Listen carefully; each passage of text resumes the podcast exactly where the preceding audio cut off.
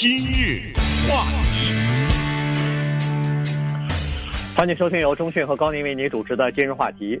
这个前国家安全顾问呐，John Bolton，他一直说要写一本新书。那么在这本新书呃出来之前呢，下个星期呃呃原定是六月二十三号就要出版了哈。呃，结果在前两天的时候呢，呃，不管是白宫也好，还是川普总统也好呢，一再表示说要呃尽一切努力，采取法律的手段呢，要阻止这本新书的出版。原因是因为他担任过国家安全顾问呐，呃，他这个书里头呢可能有一些机密的内容啊。川普总统是说了，凡是和他进行的对话和讲话，基本上都是叫做。呃，保密啊，都是应该是作为极端的机密来处理的，所以他不能出这本书。结果话音未落呢，官司也没有最后裁定呢。这个《华尔街日报》昨天刊登出来一部分这个书的内容，所以今天我们把手头可以掌握到的一些资料呢，跟大家来稍微的讲一下。好的，那在讲以前呢，我首先要做一个小小的声明啊，因为昨天呢，我们讲的话题是中印的边界之争。其中涉及到麦克马洪线。那当时呢，我说这个英国的军官 Henry McMahon 呢，他的名字不叫麦克马洪，因为他的发音啊，英国发音是 McMahon，美国发音是 McMahon，这没错啊。但是后来有个听众打电话，我觉得必须要跟大家来呃纠正一下，就是他说呢，没错啊，英国人把这个姓念 McMahon，美国人叫念 McMahon，但是 Henry。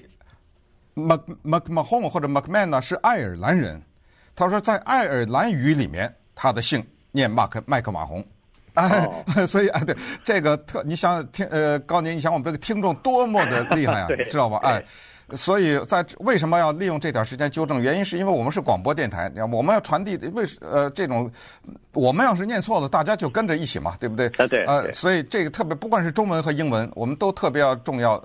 呃，强调的是正确的发音，但是，呃，也要告诉大家，McMahon 也没有错啊。这所以那个听众也是说，他说没错，呃，英文是这么念，美国人是这么念，但是爱尔兰语他是，而这个 Henry McMahon 呢，他是爱尔兰人，所以呃，可能在他的家乡里面，人家是这么念的。不过就是你看其他的就是介绍他的相关的资料，甚至在电影里什么，他的名字都叫 McMahon 啊，在这说跟大家也说一下，所以这个呃。过程呢是一个学习的过程啊。好，那我们再回到今天的主题。这本书，它书的名字呢叫《The Room Where It Happened》，怎么翻译成中文呢？不知道啊，挺麻烦的。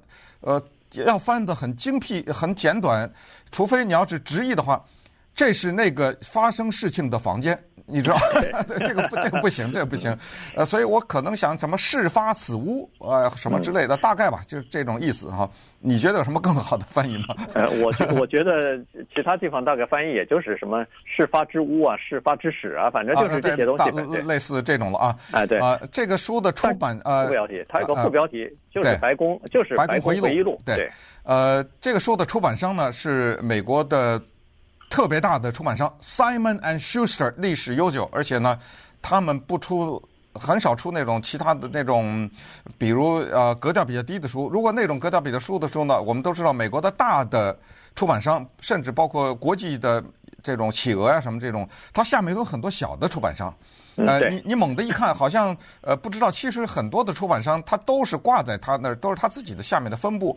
但是如果他用他自己的名字，用总部的名字 Simon Schuster 出书的话，那就是非常严肃的书啊，历史啊什么这种书。所以是这个公司出版。我首先现在告诉大家一件事情，就是这家公司从上面的股东啊、老板到下面的员工，现在呢没有人嘴笑的能闭上啊，因为他们获得了上亿元的广告费。呃，免费的广告啊，就是一分钱他们没有出，因为我们知道人的就是这个心理。如果现在即将出一本书，然后呢，我现在告诉你，哎呦，不行不行，这个书可不能，不得了，这个书要出了不得了。从川普总统到他下面的司法部到白宫，现在一片的喊声。而今天早晨刚刚，呃，白宫还通过他们的律师已经有一个叫做紧急禁令。就要求一个联邦的法官释放出一个紧急的禁令，说这个书千万不能出，因为这里面讲了一些事情是涉及到国家的机密。你告诉我这个广告效力还能有比这个更大的吗？对 对对。可这个书是六月二十三号，就是下个礼拜二出。现在几万本，可能是几十万本，都已经通过飞机、通过火车、通过卡车，已经运到了各个的书店，都堆在书店的仓库里面的。下礼拜二就要拿出来就要卖了。现在这个紧急禁令，注意，这个紧急禁令不是说真的不能卖，是说希望不能卖，因为。要真正的禁令要让它生效的话，你发出的这个只是一个请求，但是要生效的话，得由法官裁定。那么咱们就看吧，今天、明天有没有裁定？但是呢，在这也告诉大家，就是在法官裁定之前，已经没有什么意义了，因为里面有一些有争议的这些内容，不光是《华尔街日报》，你现在看所有的美国的主要的媒体。一条一条的把里面的内容全列出来了。今天的今日话题在干什么？今天的今日话题就是要把这本书里面我们从大概七八个不同的渠道掌握的里面的一些内容讲给大家。基本上等于你看过了，然后但是我们不加评论，就是我们如实的告诉你他在这个书里说了什么，你自己来决定啊，你来决定这个书是不是对川普总统有抹黑，是不是泄露国家机密。以及对接下来的大选有什么影响？反正我们先听一下川普怎么说的。I will consider every conversation with me as president highly classified. So that would mean that if he wrote a book and if if the book gets out, he's broken the law. And I would think that he would have criminal problems. I hope so. 川普说他犯罪了。对，他说，川普说跟我的谈话，所有的谈话都是机密。呃，他如果在书里头引用了我跟我的谈话。那就是犯了刑事罪了。嗯，哎，这个我们首先说，在法律上是不是有问题？咱们等着吧，对不对？嗯，对。是，也就是说，回答 yes no，就是不是和总统讲的所有的话，在他任内写出来都是犯法的，咱们就看法官怎么决定吧。对。对。然后，川普后后一句话你还没播呢。嗯。川普说，如果他。没有公布我跟他的对话，而是编了一套对话，哦、那麻烦更大。那那对，对，嗯，他的意思就是说，反正你不管怎么样都不能出呃这本书。呃，那个编的关于编对话那个问题，那适合于普普通老百姓啊，这构成诽谤嘛？啊、嗯，这假如这个人他不是写小说，他只是说我写一个纪实的事情，那么在这个书里面说中训说了什么，高宁说了什么，结果后来有别人在场又证明我没说的话，这不是就诽谤吗？啊，对，啊，对不对？对不用总统啊，我也可以告啊，对不对？嗯，对。所以好了，在这本书里头，一一共五百七十七页，好像是。呃，如果加上注释的话，就是五百九十二页。哎，对，有二十页的那个 后面的注释。对，就是呃，恨不得就是六百页的一本厚厚的书啊。这个里头呃谈了很多的问题，包括美国的这个对伊朗的政策、对朝鲜就是北韩的政策、阿富汗方面的这个呃重大的政策的决策啊等等，它都有。那么今天呢，我们主要把这个事情呢集中在。中美之间啊，因为咱这个呃听众呢比较关注的就是中国和美国之间在这一段时期之内呃发生的一些事情，以及美国的政策的重大的转变。这里头包括中美之间的贸易谈判呐，习近平和川普两次二十国呃高峰会的这个会晤之间的谈，就是相那之间的这些对话，有很多东西我们从新闻当中是看不到、是听不到这些幕后的东西的，但是。John Bolton 他有的时候是坐在这个房间里边，听到了两国领导人的对话，有的连他都听不到。在日本曾经有的这个谈话，只有那个翻译，只有双方的翻译在身边，然后就是两位国家领导人，什么其他的呃这个幕僚什么一概都不在，所以这些东西才是人们呃特别想知道的这个津津乐道的东西。嗯，呃，在这个书当中呢，首先告诉大家就是呃他。拿了两百万美元啊，这个稿酬。那现在呢，就之前首先呢，美国的白宫呢是要求说，我如果我拦截不了这个书出版的话，至少他的两百万的稿酬得拦截，不能给他。呃，这这个我得收回。呃，因为他不能靠贩卖国家机密赚钱。呃，这是白宫的一个诉求。但是刚才说了，呃，之前的紧急的禁令呢，现在说已经不行了，已经先要求 Simon and Schuster 这家公司。呃，不能出这书了，所以这两天紧锣密鼓，铺天盖地全讲的这个事儿，而且我们在也是密切的跟踪，看是什么一个情况。那么再说一下呢，在这个书里面，它记载的一些事情，包括谈判内容什么之类的呢，有一些确实不是我们没听，是全世界的人都没听过。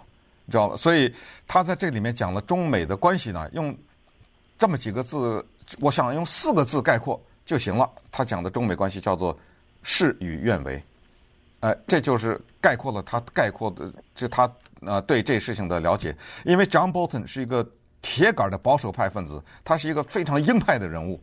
呃，他是一个喜欢打仗的一个人，呃，解决问题他就是用武力解决的这么一个人，曾经出任过美国驻联合国大使啊什么之类的。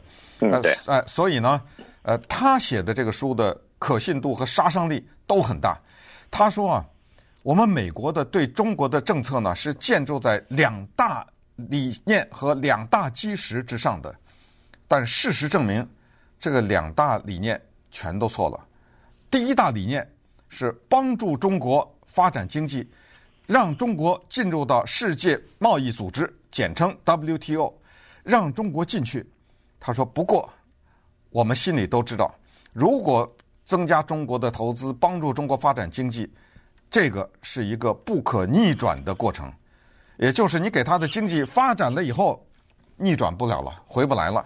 没关系。”他说：“我们期待着另一个事情的发生。”当中国经济发展了的时候，更加开放的时候，大量的资讯、大量的资源进入到中国的时候，中国的老百姓就会有民主的需求诉求，就觉得政治上也得改革了。光给我钱已经不够了，我需要更多的自由、更多的民主和对国家管理的更多的发言权。他说呢，事实证明这两个都错了。那么帮中国发展经济，他写的叫养虎为患。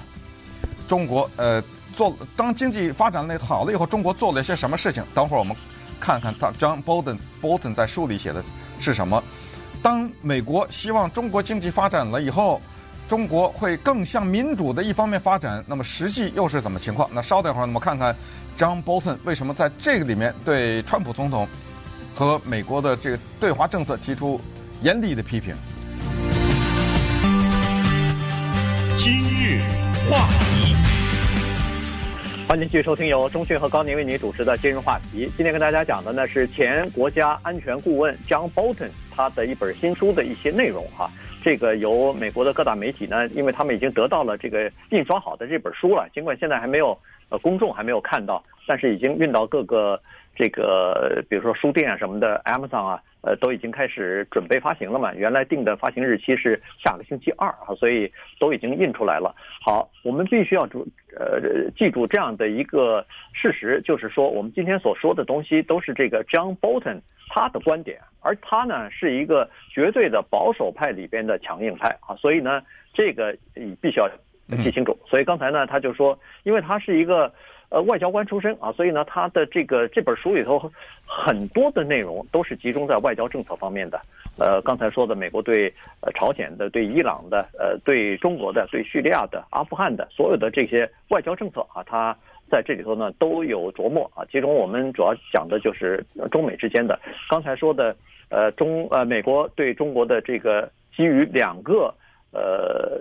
两个推论吧，或者是两个这个，就是有两种理念哈。哎，两种理念，其中的一种理念就是说帮助中国发展，然后呃政治民主、政治开放，呃融入到国家的，就是融入到全球的这样的一个经济体制框架当中呢，呃会对中国带来一些呃改变啊。他说这样的话呢，中国就会呃逐渐的开始进步，人们富裕以后就有这个民主的意识啊等等。那主要关键。后面就他就是说这样做的话，对美国有什么好处呢？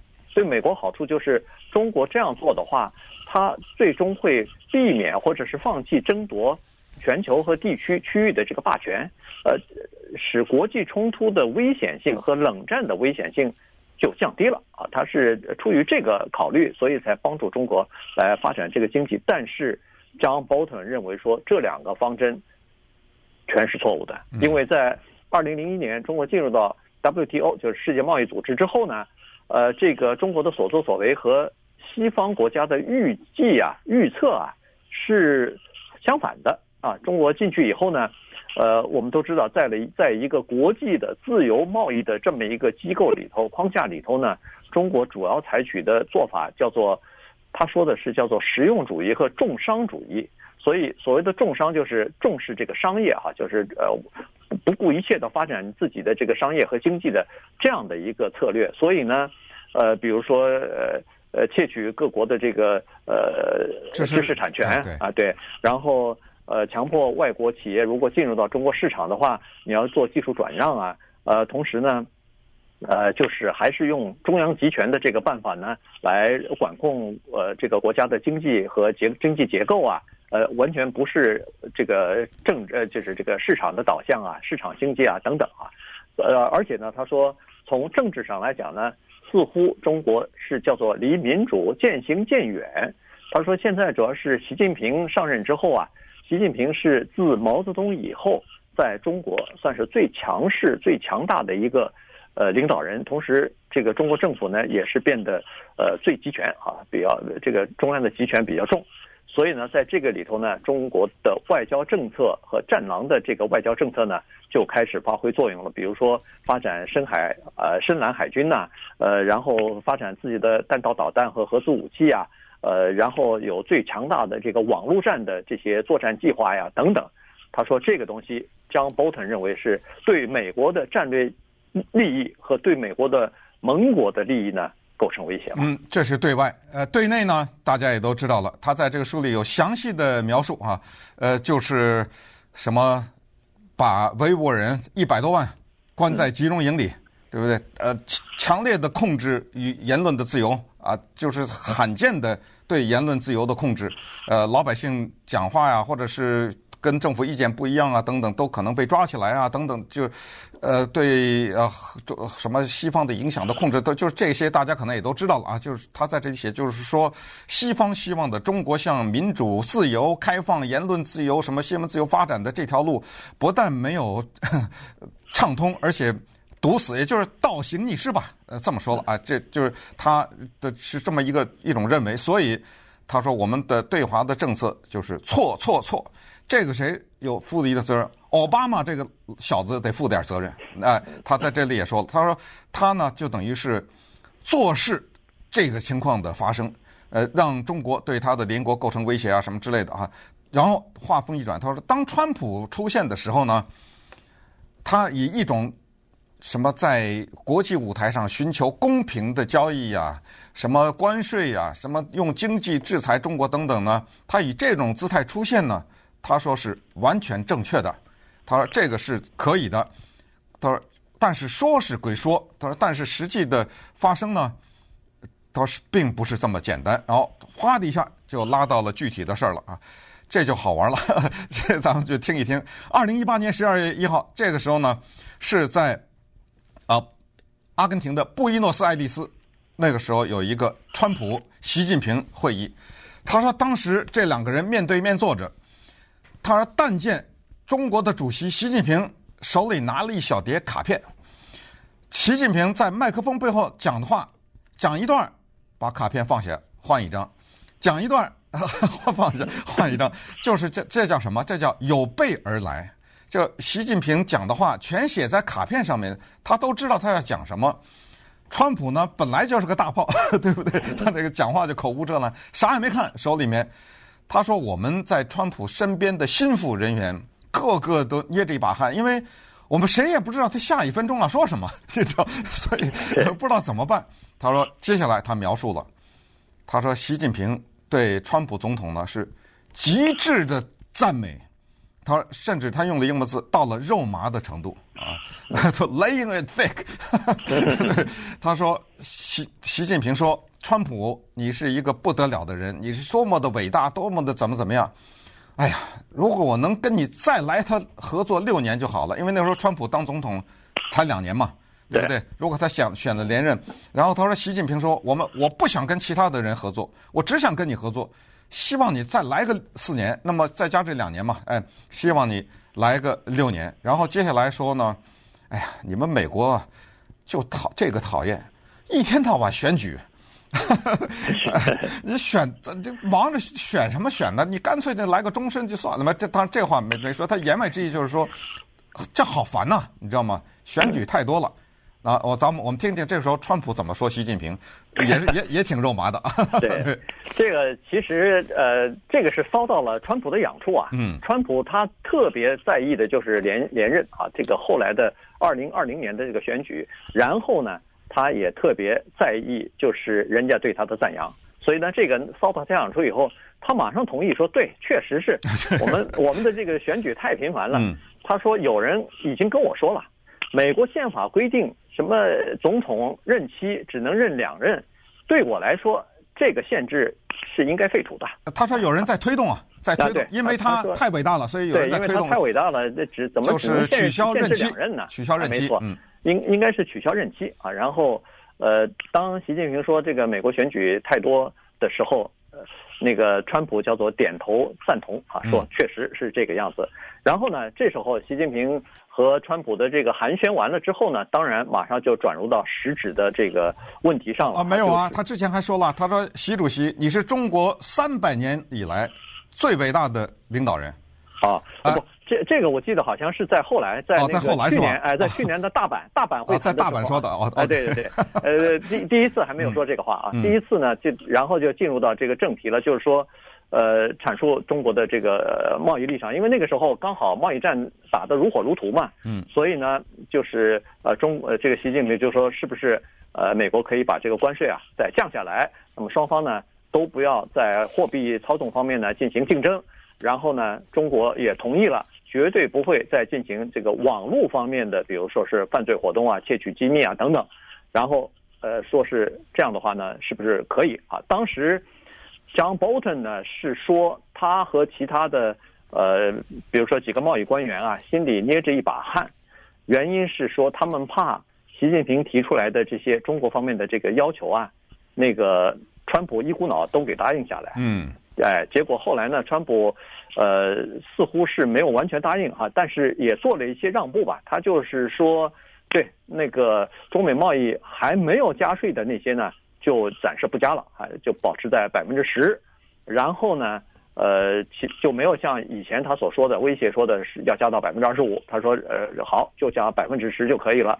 但是他提出一个条件来，他提出的条件就是，中国是不是可以增加一点农业产品、农贸产品的这个采购啊？因为他认为说，美国的农业大州的选票对他二零二零年的这个竞选连任。是至关重要的。他说：“这个呢，应该放在一起来考虑。”呃，Joe Bo 呃，John Bolton 在书中说，川普明目张胆的把自己的这个政治利益和国家利益挂在一起的时候，他们真的是叫做瞠目结舌呀。嗯，对，记得当时不是跟乌克兰总统一通电话引发了电话门事件，然后民主党又举行弹劾呀、啊，什么这个那个的。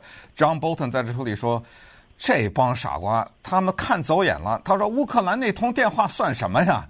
对，他说：“如果他们当年这帮民主党人知道这个事儿的话，那这个比那个大多了。因为在场的很多人都都听见了嘛，对不对？嗯、呃，就是他向习近平说，让习近平把他保送到第二连任，就通过那些州，因为那些州我们想想，那些农业州说：‘哎呦，这川普不得了啊！他跟那个习主席见面了以后，居然给我们获得这么大利益，那我不投他投谁啊？’”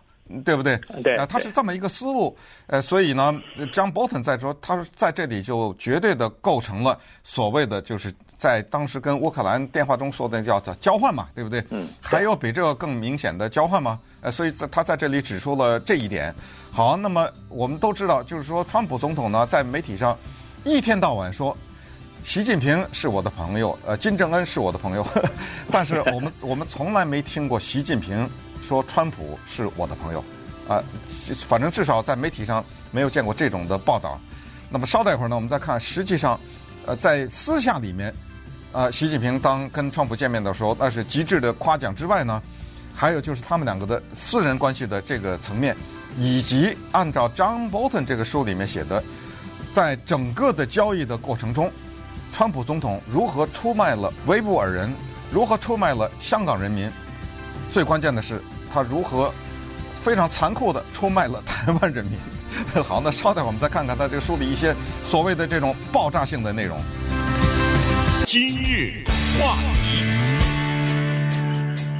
欢迎继续收听由中讯和高宁为您主持的今日话题。这段时间跟大家讲的呢是前美国的国家安全顾问 John Bolton，他写的一本新书啊，即将要出版，但是现在还有法律官司，到底能不能够如期在下个星期二出呢？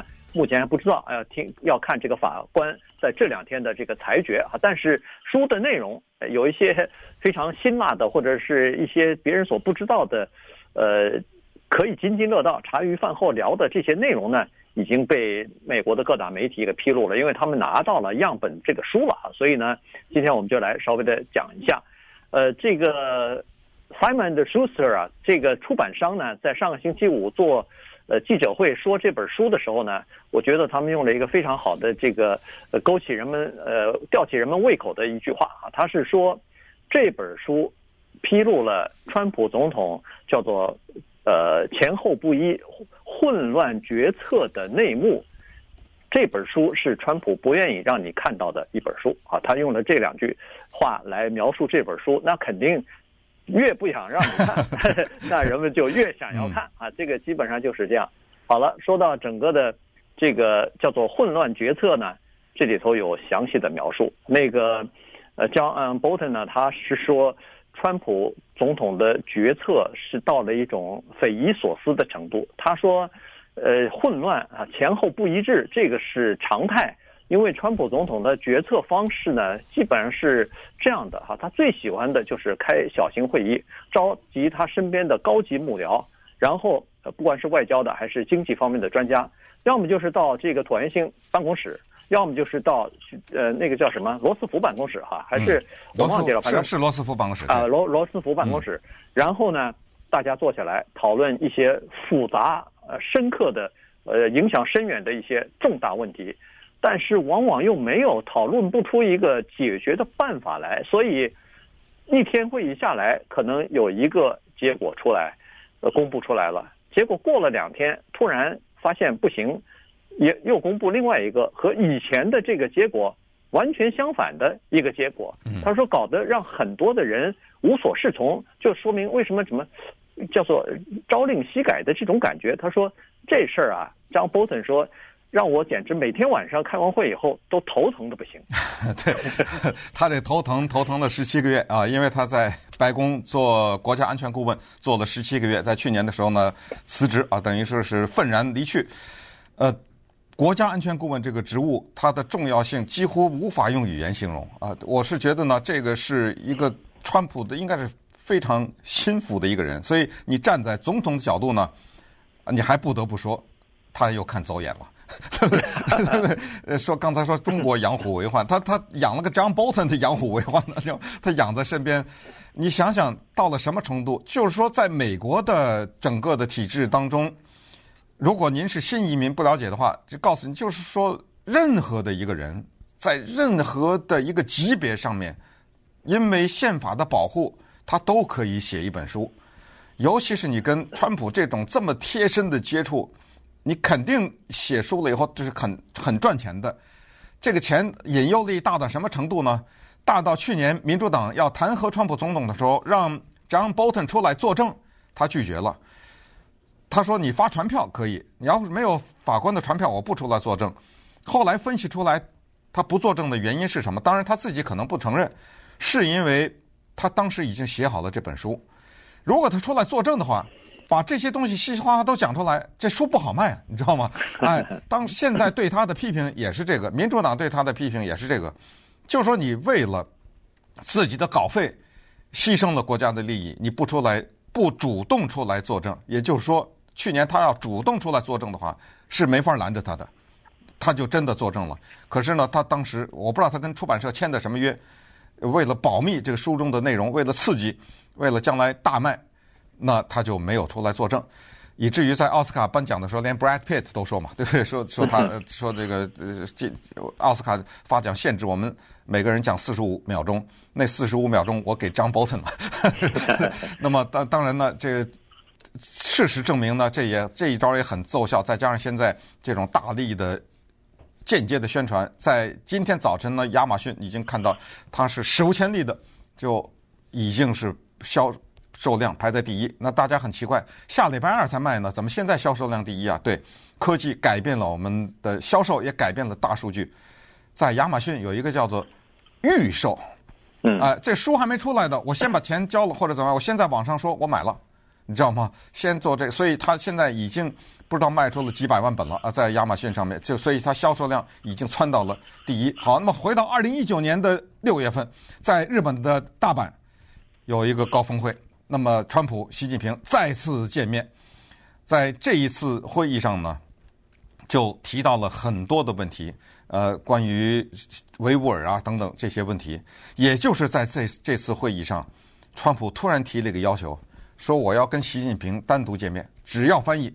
任何人都不行，贴身的人都不行。那待会儿告诉大家，在这一个见面当中，他提了什么？但是也就是刚才我说的，在有其他人在场的时候呢，他也就对习近平讲了下面这番话。他说：“你是中国三百年来最伟大的领导者。”我想问问他，那个三百年是哪儿来的这个数字？这怎么那个啊？怎么是三百啊？啊，对，你知道川普总统他这个。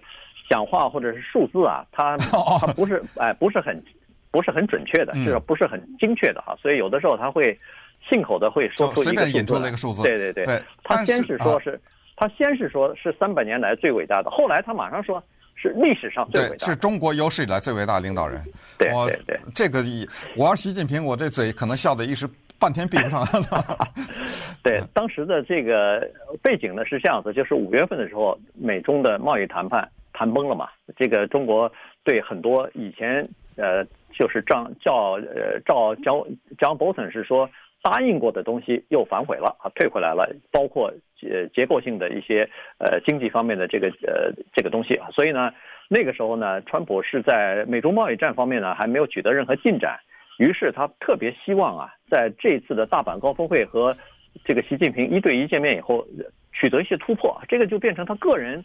以一己之力扭转了整个的美中贸易谈判的进程，这个对他来说是一个非常大的，呃，可亮点了。呃，尤其是在今年竞选的时候，竞选连任的时候，这就是一个亮点了。所以呢，他很期待这次他呃这个会谈。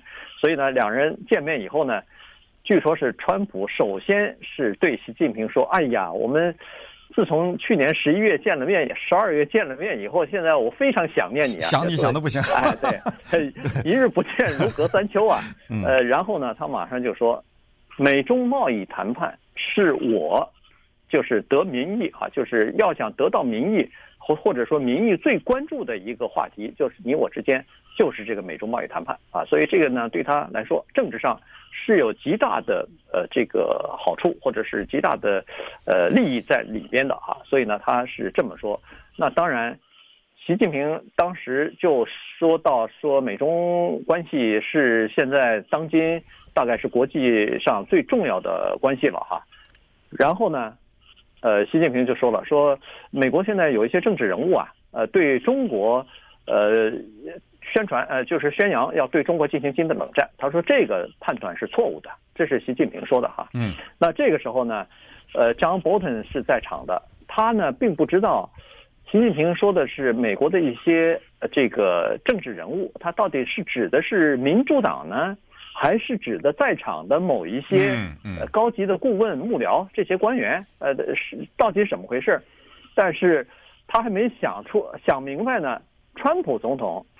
一下子就认为说，习近平说的这些叫做政治人物肯定是民主党，所以，所以呢，川普马上接话说，对，民主党人对中国就是向来都采取敌视的态度。嗯，他马上就接过话来，呃，就这么说了。但是他接下来还是说，中国现在有这个实力，是不是可以帮助他啊？要多购买一点这个，比如说农产品，这个对他来说是至关重要。他尤其谈到的是大豆、小麦，呃，这些数量是不是可以多买一点儿？那那个，他言外之意是我可以给在这个关税方面呢，给你一些让步。那那个，呃，习近平呢就答应了，是说好，接下来的谈判呢，我们可以呃这么做啊，就是呃，如果你不接受，呃，如果你不增加其他的关税的话。那恢复谈判的时候呢，可以首先讨论农产品的问题，而而且可以加买，呃，就是加加码哈，购买这时候，川普大喜过望的时候呢，就说出来这个习近平是三百年来最伟大、哦、最伟大的 呃中国领导人的这句话。对，那么 John Bolton 呢，在这个书里面讲的一句话，后来被自由派媒体是往死里用啊。他就说：“我在白宫在十七个月期间呢，我真的深深的觉得，这个人指的是川普总统的一切的决定，都是为了竞选连任。他的某每一项决策都跟竞选连任有关。言外之意，并不是为了美国的利益，或者是为美国人民考虑。那么接下来再告诉大家，川普总统和习近平为什么有一次不许任何人在场的谈话。”但是，对不起，因为他们语言不通，有翻译。可是这些翻译，当国家安全顾问 John Bolton 在事后问他们讲的什么时候，他是国家安全顾问，所以翻译要告诉他呀。所以翻译告诉他了。然后后来所说的这些事情又得到了 Matt 呃 Both 呃 Partinger 的证实。Partinger 就是之前我们给大家播放的录音，他讲这个五四运动的那那个讲着流利的中文的那个人。那稍等会儿我们再看看这个闭门会议讲的些什么东西。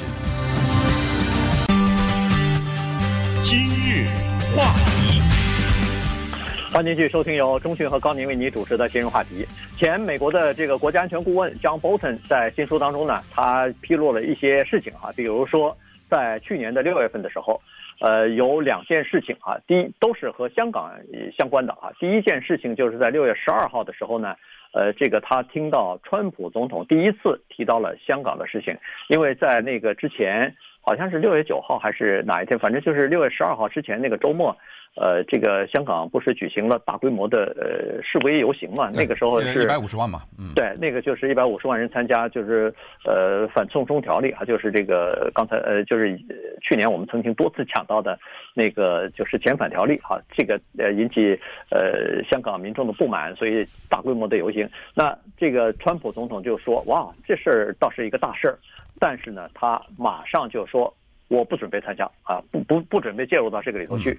他然后接着说，因为我们也有自己的人权问题啊。说到这个哈，然后在这个之前呢，刚好是六四，就是天安门事件这个纪念三十周年的日子。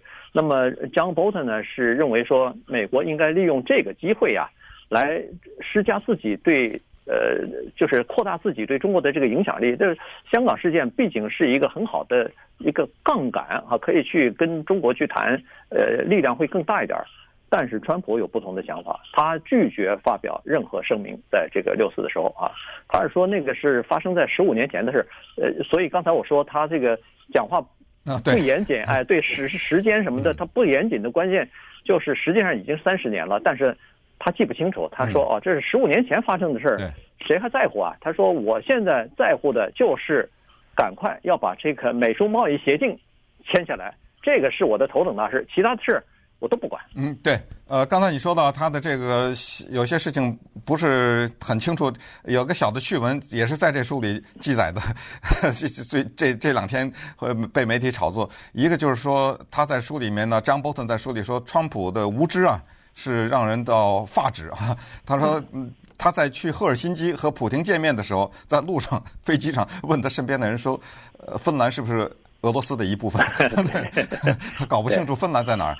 然后在和英国人谈话的时候，他不知道英国有核武器。呃，人家是他有人告诉他说英国是一个核国家，他啊。英国有核武器吗？你知道，就是这这种东西，他说让那个 John Bolton 几次都差点跌倒，你知道吗？这是从一个美国的总统嘴里说出来的这这种话。好，那接下来，因为这书将近六百页，很多的细节，等着慢慢来吧。呃，接下来就是关于那次闭门会议，不让翻译参加。那么习近平呢，是希望利用这个机会向川普解释，为什么中国政府关押了一百万个维吾尔人。那不想让其他的人听到，那所以双方只有翻译在场，然后解释了以后，根据翻译出来以后，跟 John Bolton 讲，以及后来 Matt 呃 Pottinger 在二零一七年十一月陪着川普去北京，他听到的，我想他应该也是翻译吧，他的中文这么好，对不对？嗯，对。他所听到的习近平和川普的讲话，到最后两个人呢就已经证实了，就川普总统对于维吾尔人的这个事件，他跟习近平说。说的这样的话，说你做的对，嗯，我同意你这样做，这些人应该被关起来，等等等等，呃，类似说的这些话。关于台湾的问题呢，也是所以香港。中国的人权问题以及台湾的问题呢，川普的在私下的看法，现在都被给 Bolton 给公布出来。你说这算不算泄露国家机密？咱也不知道了，对不对？嗯。说到台湾的问题，呃，Bolton 因为是鹰派，呃，从大家从这个书里可以体会到，他对中国是非常反感的啊、呃，这一点毫无异议的。所以他是在乎香港的民主，在乎台湾的民主等等。他认为这两个地方都是所谓中国历史上罕见的啊，这种民主的机制也应该要全力的保护等等。他就说，说到台湾的问题的时候，他说：“他说，川普手里当时拿了一支笔，这支笔呢，就是我们每常用的那种签字笔，黑的哈，呃，叫 Sharpie。呃，我说 Sharpie，如果你明白什么意思，你知道是那种笔。然后他就拿这个笔啊，只拿这个笔的笔尖儿啊，在纸上一点，那就是一个黑点嘛。嗯，他说这就是台湾。然后呢，伸手指着旁边一张特别大的大桌子，他说那就是中国。”他说：“你在意那个小破地方干什么？就这意思了。嗯，对。呃、台湾这在意他干什么呢？呃，这个让 John Bolton 呃非常的不爽。嗯，对。那接下来就是关于这个疫情的问题了哈。啊，对，这个问题杀伤力很大。对。呃，对这个疫情的时候呢，他就说在最早的时候呢，这个川普总统也是过早的断言，说是啊，这个疫情没什么了不起的。第一，它对美国经济不会造成什么影响；第二是说，这不是已经控制住了吗？没事儿啊。”结果没有想到，现在这个疫情扩展的越来越大，美国变成，呃，不管是确诊人数还是死亡人数，也是全球最低了哈。而且对经济的影响，你想多大呀？这个简直超过了2008年的这个金融海啸，呃，超过其他以前的很多次的这个经济危机哈。所以呢，这个呢可能会让他在竞选连任的时候呢，呃，有的解释了这方面，但是呢。他是说，现在开始呢，可以看得出来，川普在竞选的时候呢，打出一招来，就是猛烈的攻击中国，疫情也好，这个贸易的不平等也好，各种各样的东西，呃，国家安全也好，全部甩锅，全部是来了怪到这个一百八十度的转变，对，哎，对对对，所以呢，嗯、这个在这个未来的几个月，呃，竞选的时候呢，这个言辞将会越来越激烈啊，就是极力的谴责中国，呃，但是。他这个在竞选之前的这种立场和姿态，在连任成功以后会不会改变呢？这个 John Bolton 就不敢说了。对，呃，他在这个结尾的时候呢，他就说了，他说和美国的历届总统不一样啊。他说美国的历届的总统呢，他们的决策是三大支点，第一叫做哲学观念，就是理念了啊。嗯。第一是理念，第二呢，他说是战略，然后第三呢是政策。他是建筑在这三个。他说：“对于我理解的川普来说呢，呃，川普的全部的执政的理念只有一个，就是怎么能在白宫再多待四年。就是他本人，就是他本人，就是他的一切的东东西都是围绕着他自己的。呃，所以今天我要做这件事情，能够让我帮帮我连任，我就连任。明天我做那件事情，只要能够帮什么国家利益、什么人权呐、啊、什么民主啊，那其实不是他真正的考虑。”